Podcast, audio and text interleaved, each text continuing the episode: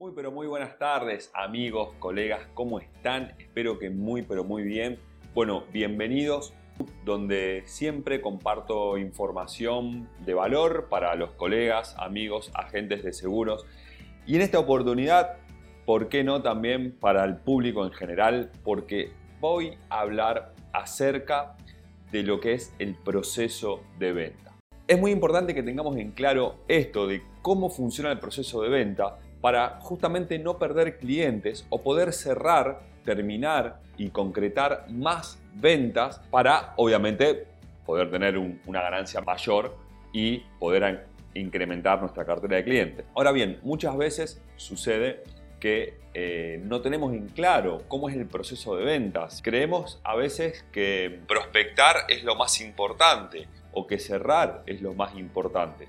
La realidad, mis queridos amigos y mis queridos colegas, es que el proceso de venta tiene que trabajar justamente como tal, como un proceso. Primero la prospección y después los diferentes pasos hasta concluir con el cierre. Y eso es lo que vamos a ver ahora, cómo es el proceso de venta, el proceso completo y cómo es cada una de las etapas. ¿sí? En total tenemos unas cinco etapas que van a ser de este famoso proceso de venta, donde tenemos la primera es la prospección. Bien, es el método por el cual nosotros vamos a llevar personas, o mejor dicho, vamos a traer personas a nuestro embudo de ventas, a nuestro sistema de ventas, ya sea en automático o no, pero sí necesitamos tener un sistema de venta y lo vamos a crear junto con este proceso de venta. ¿sí? Nuestro sistema de venta con las herramientas que vayamos a utilizar, tiene que estar basado en este eh, proceso de venta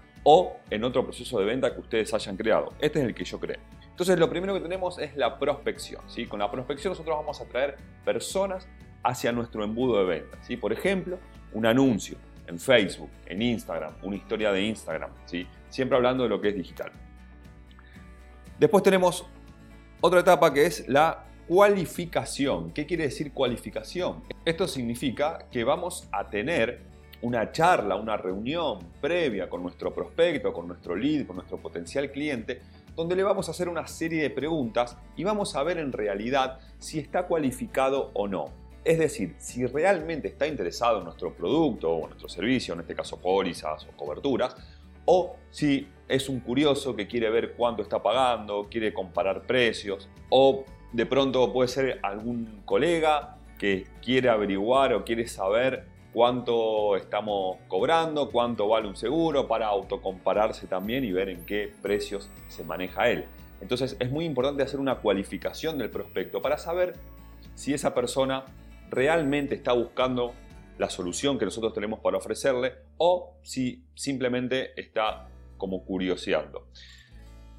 La cualificación, como les dije antes, lo vamos a hacer a través de los diferentes medios. Por ejemplo, puede ser llamada telefónica, puede ser mensajes de WhatsApp, audios de WhatsApp, puede ser una llamada en vivo a través del propio WhatsApp o a través de Zoom, Meet o cualquiera de las plataformas de videoconferencia. Bien, entonces así a través de preguntas vamos a cualificar si nuestro prospecto realmente necesita nuestro producto o nuestro servicio. La tercera parte, la tercera pieza de este proceso de ventas es la presentación. Bien, aquí normalmente lo que hacemos es mostrarle a nuestro prospecto, a nuestro potencial cliente, cómo nuestro producto, en este caso cobertura o póliza, va a solucionarle un problema y es donde le vamos a presentar el producto, qué le cubre, qué no le cubre, qué aspectos tiene que tener en cuenta y cuánto le va a salir la cobertura, bien, cuánto, cuál es el costo de ese seguro. Y aquí pueden suceder dos cosas, que inmediatamente cerremos el negocio, lo cual sería lo ideal, pero en líneas generales es muy raro que podamos cerrar un negocio en el mismo momento que hacemos la presentación. Si lo podemos hacer es lo ideal, porque el cierre tiene que estar lo más pronto posible. Ahora bien, en el caso común, en el caso normal, que no cerremos esa venta, lo que tenemos que hacer es el seguimiento. Y esa es la cuarta pata de este proceso de venta, ¿sí? el cuarto pilar de este proceso de venta. Tenemos que seguir a ese prospecto, tenemos que llamarlo, tenemos que mandarle un mensaje, tratar de coordinar una cita para ver qué le pareció el precio, para ver si le quedó dudas y sobre todo para superar objeciones que antes no habían salido a la luz cuando hicimos la presentación. ¿sí? Es muy importante el tema de las objeciones. Manejar las objeciones, pasar esas objeciones, tumbar esas objeciones de nuestro cliente, detectar cuál es la verdadera objeción. A veces el prospecto o el potencial cliente nos dice, bueno, la verdad es que en este momento no tengo dinero o lo voy a consultar con tal persona, pero realmente es esa la verdadera objeción.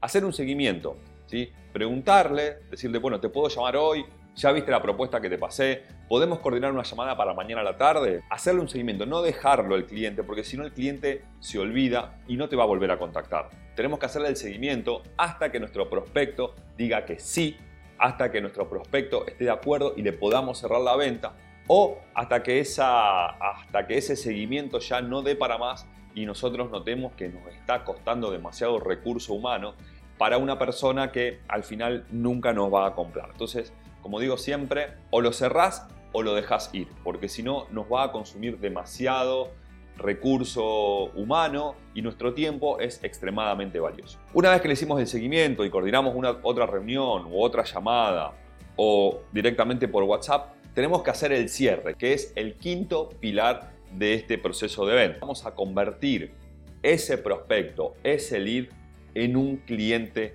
final. ¿Cómo lo vamos a cerrar? Utilizando diferentes técnicas de cierre. Eso ya es otro tema un poco más amplio que lo vamos a ver de pronto en próximos videos o en próximos podcasts, pero el cierre tiene que estar lo más pronto posible. Como les dije antes, después de la presentación viene el cierre, pero la mayoría de las veces no es así, sino que tenemos que hacer un seguimiento. Correr al prospecto, seguirlo e insistirle para que tengamos esa última reunión para así poder completar el cierre y terminar este proceso de venta para finalmente poder convertir esos leads, esos prospectos en clientes. Mis queridos amigos, mis queridos colegas, espero que hayan disfrutado este video y este podcast compartilo, así llegamos a más personas y esta información estoy seguro que no solamente te va a servir a vos, sino también que le va a servir a muchos, a muchos colegas y amigos.